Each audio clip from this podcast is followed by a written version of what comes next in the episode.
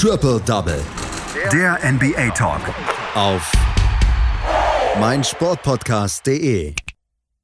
Wären wir auf Twitter, würde ich sagen, Luka Doncic. That's the tweet.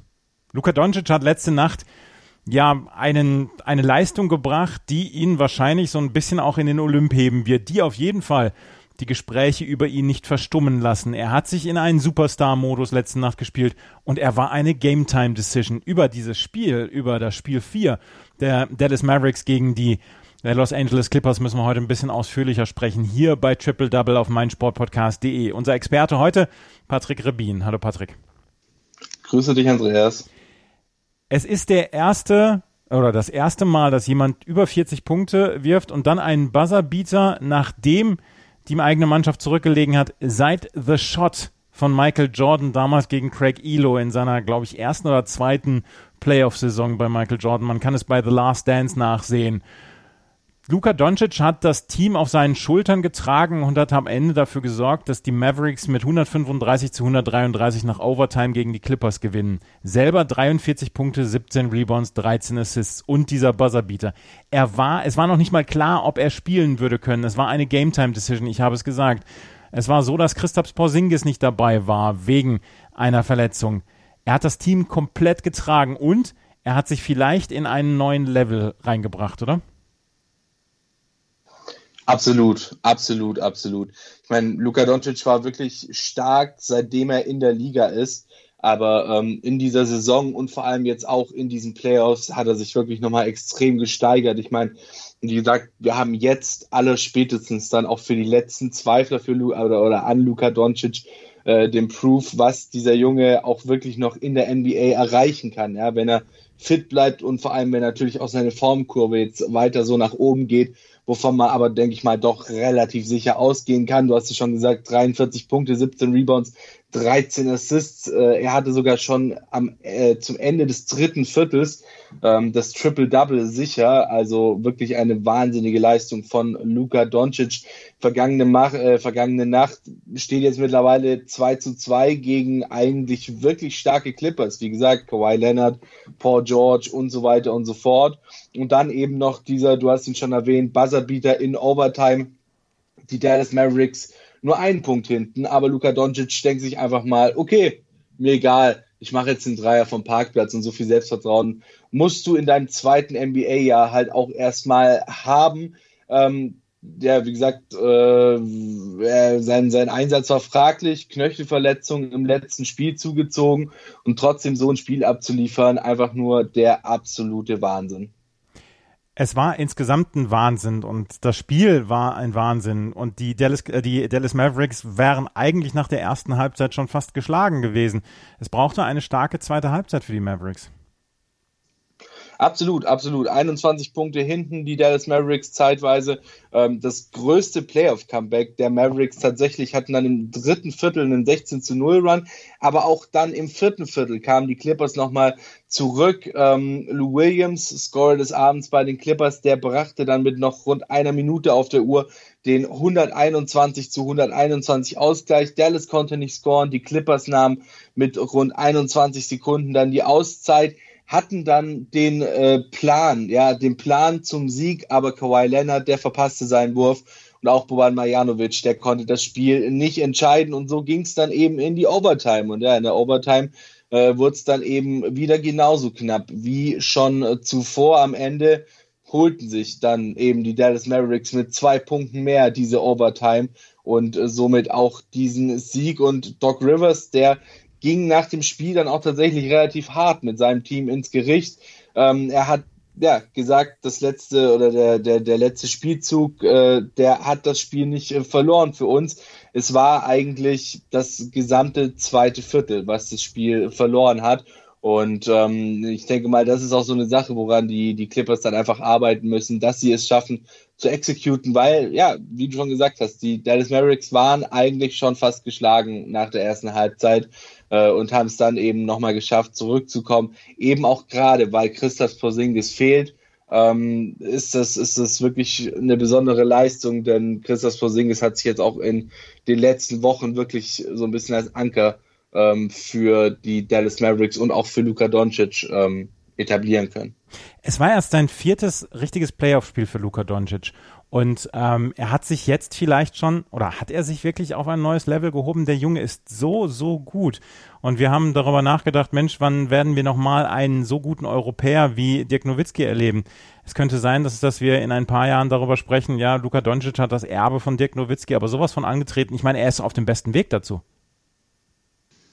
Ja, absolut. Ähm, allerdings muss man das auch immer wieder so ein bisschen relativieren. Ja, Luka Doncic ist erst in seinem zweiten Jahr in der NBA hat aber natürlich einen gewissen Vorteil auch gegenüber den Spielern, die aus dem College in ihr zweites Jahr NBA starten, also quasi aus dem College gekommen sind, dann in ihrem ersten Jahr gespielt haben und dann in ihrem zweiten Jahr sind, weil Luka Doncic eben schon diese Euroleague-Erfahrung in die NBA mitgebracht hat und ähm, diese Euroleague-Erfahrung ja ist letzten Endes wirklich mehr wert als College Football, weil auf College, im, im College Football hast du eigentlich, ja, ich sage jetzt mal in Anführungszeichen, relativ das gleiche Niveau unter den Spielern. Ja? Ähm, du hast da keine krassen ehemaligen NBA-Stars, wie du sie in der Euroleague teilweise hast. Ja?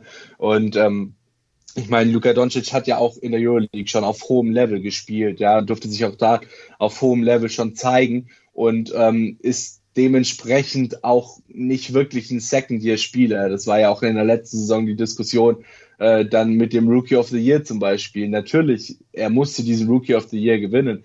Aber wie fair ist das quasi ein Spieler, der schon auf Profi-Basketball-Level gespielt hat, äh, mit Spielern zu vergleichen, die wirklich ihr erstes Jahr auf Profi-Basketball-Level spielen? Ähm, dementsprechend, es ist eine absolut wahnsinnige Leistung, vor allem in seinem Alter, aber kommt eben aufgrund der Tatsache, dass er davor in der Euroleague und nicht im College gespielt hat, äh, auch nicht von irgendwo. Also, wir müssen ein bisschen relativieren, ein ganz kleines bisschen Wasser in den Wein gießen. Luka Doncic, wir wussten, dass er ein, dass er ein spezieller Spieler ist, aber er hat es letzte Nacht halt nochmal gezeigt und sein Team getragen. Wie ist es jetzt mit der Verletzung und bei Christoph Porzingis? Können sie für Spiel 5 dann nochmal wieder eingesetzt werden? Also Christas Porzingis ähm, weiß ich ehrlich gesagt nicht, äh, ist meiner Meinung nach noch nichts bekannt. Ähm, Luka Doncic wird, denke ich mal, auch wieder eine Game-Time-Decision letzten Endes werden, weil man hat es jetzt auch in dem Spiel, im Spiel 4 schon gemerkt, dass er eben teilweise auch Probleme hatte mit seinem Knöchel. Und ähm, da musst du dann auch als Coach, auch als, äh, als, als Medical Staff letzten Endes abwägen, was sind die Vorteile, wenn du Luka Doncic jetzt spielen lässt dir das Spiel 5 holst, er sich aber wieder vielleicht verletzt oder beziehungsweise die, die Verletzung schlimmer wird ähm, und du ihn dann eventuell für den Rest der Serie, ich meine, du hast ja trotzdem noch ein Spiel, das du gewinnen musst, selbst wenn du als Dallas Mavericks jetzt Spiel Nummer 5 äh, gewinnst, äh, oder sogar für, die, für, für den Rest der Playoffs verlierst. Und das ist halt immer so die Frage. Deswegen denke ich mal, wird zumindest Luka Doncic auch wieder eine Game-Time-Decision werden. Und äh, Christoph Porzingis, ja, ist eine gute Frage, ähm, ob er wieder spielen kann oder nicht. Wir werden es in den nächsten Tagen beobachten. Spiel 5 dann im Übermorgen beziehungsweise morgen Nacht, in der Nacht von morgen auf übermorgen. Die Dallas Mavericks haben 2 zu 2 ausgeglichen. Wenn wir auf die anderen Spiele gucken, die Toronto Raptors haben bei den Brooklyn Nets mit 150 zu 122 gewonnen und haben am Ende diese Serie ganz klar mit 4 zu 0 gewonnen. 20 Punkte von Pascal Siakam von der Bank, 29 Punkte von Norman Powell, 27 Punkte und 15 Rebounds von Sergi Barker. Die Raptors konnten sehr früh ihre Bank rausholen und die Brooklyn Nets waren komplett überpowered während dieser vier Spiele. Eine Serie ist auch zu Ende gegangen, von der man sich mehr versprochen hat. Man muss es am Ende sagen, es ist eine sehr, sehr enttäuschende Leistung von den Philadelphia 76ers gewesen, die 0 zu 4 gegen die Boston Celtics verloren haben. Boston, muss man auch dazu sagen, haben das sehr erwachsen geregelt etc. Aber wir müssen die Frage stellen, ist The Process schon am Ende? Ja, das, das ist tatsächlich eine sehr gute Frage. Ähm, ich finde es schwierig, diese Frage jetzt allein an dieser Serie festzumachen, weil ähm, auch Ben Simmons ja zum Process in gewisser Weise dazugehört. Natürlich steht Joel Embiid vor allem, was The Process angeht und ähm, wird ja als der große Takeaway eben in diesem Tanking-Prozess der Philadelphia 76ers gefeiert. Aber in gewisser Weise gehört ähm, Ben Simmons auch dazu. Und er hat nicht gespielt gegen die Boston Celtics jetzt äh, in den letzten Spielen. Ähm, deswegen ist es jetzt schwierig anhand dieser Serie diesen Prozess oder das Ende des Prozess festzumachen. Aber man kann auf jeden Fall festhalten, dass es so, wie die Sixers es sich gedacht haben, nämlich dass dieser Prozess beziehungsweise das, was jetzt am Ende des Prozess steht, ähm, beziehungsweise stand, wirklich so eine Art Selbstläufer wird, ja, dass du nur noch Spiele gewinnst mit äh, Joel Embiid, mit Ben Simmons äh, und so weiter und so fort. Aber das ist eben ja absolut nicht der Fall. Und da muss man eben auch auf die Spieler individuell gucken. Sie schaffen es einfach nicht fit zu bleiben. Sonst ist es immer Joel Embiid, der so ein bisschen rumkränkelt, dann hier mal eine kleine Verletzung hat, hier mal eine kleine Zerrung hat. Da zwickt es dann vor einem wichtigen Spiel plötzlich im Bauch. Äh, so, und jetzt ist es halt eben Ben Simmons, der sich verletzt hat und dementsprechend raus ist. Da muss man dann natürlich auch so ein bisschen den Staff hinterfragen. Schafft es der Coach, sein Team richtig einzustellen? Ähm, schafft es der Medical Staff, das Team richtig fit zu machen, beziehungsweise dann letzten Endes auch fit zu halten? Ähm, wie sind die Trainingsmethoden, äh, die dort eben angewandt werden bei den Sixers? Weil es ist schon sehr, sehr auffällig, dass sich gerade bei den Sixers auch andauernd irgendein Star verletzt meistens, wie gesagt, Joel Embiid. Ähm, dazu kommt auch, dass die äh, Philadelphia 76ers jetzt einfach extrem viel Pech hatten, muss man so sagen, dass sie gegen Boston antreten mussten. Seit knapp 40 Jahren konnten sie keine Serie in den Playoffs mehr gegen die Boston Celtics ähm, gewinnen. Und es war einfach, ja, du hast, wie gesagt, gegen Boston, äh, gegen ein extrem starkes und variables Team vor allem gespielt. Ja, wir haben es jetzt auch wieder gesehen. Ähm, Gordon Hayward ist raus, ja, hat sich verletzt. Kemba Walker steigt auf. Die ersten Spiele der Serie war Kemba Walker noch nicht wirklich auffällig gewesen. Jetzt, wo Gordon Hayward draußen ist und von Kemba Walker eben erwartet wird, dass er sich steigert, zack, Kemba Walker ist da und legt die Werte auf, die dann eben auch ja, einen Gordon Hayward ersetzen können.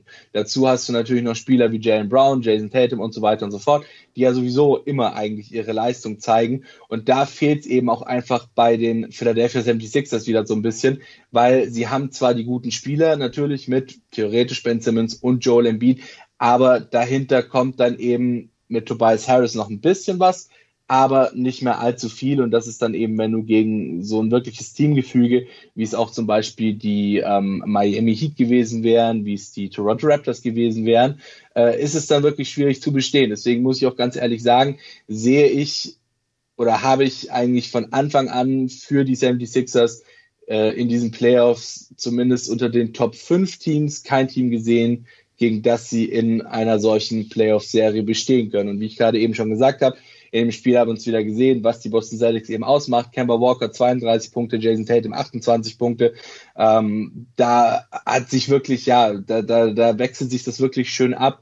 Äh, mal ist die Last auf dem einen Spieler, dann ist die Last auf dem anderen Spieler, ist ein Spieler raus, hast du wieder mindestens einen Spieler, der eben diese Rolle sehr, sehr gut füllen kann. Und Kemba Walker ist natürlich besonders, ähm, ja, besonders äh, enthusiastisch, was diese Playoffs angeht, denn in äh, acht Jahren Charlotte war zweimal in den Playoffs, ist nie über Runde eins hinausgekommen und hat dann nach dem Spiel eben auch äh, gesagt, ähm, dass das der Grund war, warum er damals nach Boston gegangen ist, weil er eben die Möglichkeit gesehen hat, das in Boston zu schaffen, zumindest mal über diese erste Runde rauszukommen. Und ähm, Joel Embiid, ja, der war dann nach dem Spiel auch äh, relativ deutlich, ähm, auch mit sich selber. Also er hat auch selber gemerkt, dass es eben nicht sein bestes Spiel war, obwohl er schon relativ gut gespielt hat. Hat gesagt, ähm, ich fühle, dass der der Fokus nicht immer da war, wir waren nicht immer fokussiert und ähm, ja, wir müssen einfach mal uns selber so ein bisschen im Spiegel angucken und besser machen, heißt Video studieren, gucken, was man falsch gemacht hat und dann wieder in der nächsten Saison stärker zurückkommen. Ähm, dann hat sich noch Tobias Harris im Spiel verletzt, musste im dritten Viertel raus, kam im, vierten, äh, kam im vierten Viertel wieder. Ähm, das sind alles so Sachen, die da eben zusammenkommen und natürlich Coach Brown das große Fragezeichen bei den äh, Philadelphia 76ers, ob er denn noch länger dort an der Seitenlinie stehen wird. Die Boston Celtics also in der nächsten Runde 4 zu 0 gegen die Philadelphia 76ers. Ein Spiel haben wir noch. Die Utah Jazz gewinnen gegen die Denver Nuggets mit 129 zu 127, führen jetzt mit 3 zu 1 in dieser Serie. Ähm, ich habe gedacht, es wird spannender, aber es war ein Wettschießen zwischen Jamal Murray und Donovan Mitchell. 50 zu 51 zwischen den beiden. Wahnsinn. Also äh, auch hier wieder richtig, richtig starke Einzelleistung. Du hast gesagt, Donovan Mitchell 51 Punkte und ähm, Jamal Murray 50 Punkte. Damit reißt sich Donovan Mitchell auch in eine wirklich sehr, sehr illustre Reihe ein, nämlich mit äh, Michael Jordan, Will Chamberlain und Allen Iverson, die einzigen Spieler, die je mehrfach 50 Punkte in einer Saison in den Playoffs geschossen haben. Ähm, 18 seiner 51 Punkte hatte er auch im äh, vierten Viertel erst. Das brauchten sie dann eben auch, weil äh, auf Seiten der Nuggets eben Jamal Murray mit seinen 50 Punkten auch sehr, sehr gut dabei war. Dazu kam dann bei den Denver Nuggets übrigens auch noch, äh, dass Nikola Jokic 29 Punkte gemacht hat und sogar drei Dunks hatte. Ähm, also wirklich eine sehr, sehr starke Leistung von den beiden Spielern, die eben alles versucht haben, dann äh, ihr Team da noch auf äh, die, ja, auf die Seite Sieges zu bringen. Aber natürlich gegen Donovan Mitchell dann auch äh, beziehungsweise Pech hatten, gegen Donovan Mitchell spielen zu müssen, ähm, der ja im ersten Spiel der Serie schon 57 Punkte hatte, insgesamt bei 39,5 Points per Game steht in äh, dieser Serie. Also wirklich, wirklich sehr, sehr stark von Donovan Mitchell bisher in dieser Serie. Ähm, die erste Halbzeit, die war noch extrem knapp. Insgesamt zwölf Lead Changes äh, und äh, vier Unentschieden gab es in dieser ersten Halbzeit. Die größte Führung war ja acht Punkte von den Denver Nuggets. Ähm, in der zweiten Hälfte kamen die Jazz dann ein bisschen stärker rein. Ähm, ja, in der zweiten Hälfte kamen die Jazz dann ein bisschen stärker rein, holten sich da den äh, knappen Sieg und ähm, Jamal Murray, der hat dann danach aber auch ganz klar gesagt, natürlich, mittlerweile liegen die Denver Nuggets 3 zu 1 hinten, aber sie sind noch nicht äh, fertig. Er sagte nach dem Spiel, ähm, dass sie noch äh, verdammt viel Kampf in sich haben und äh, man ja von Spiel zu Spiel sehen muss, ein Spiel nach dem anderen. Und äh, am Ende entscheidet sich dann, wer weiterkommt und wer nicht. Aber die Utah Jazz im Moment in der Leading Position, was diese Serie angeht. Nächste Nacht geht es weiter mit weiteren ähm, vier äh, Spielen und äh, wir werden dann in den nächsten Tagen natürlich wieder darüber berichten, wie die Playoffs hier laufen. Heute Nacht äh, werden die ähm, Milwaukee Bucks gegen die Orlando Magic spielen, die Houston Rockets spielen gegen die Oklahoma City Thunder, die Indiana Pacers versuchen, gegen die Miami Heat das Ausscheiden vor dem Ausscheiden zu bewahren und die Lakers versuchen, gegen die Trailblazers auf 3 zu 1 davon zu ziehen. Das war Patrick Rebin mit seinen Einschätzungen zu der letzten Nacht.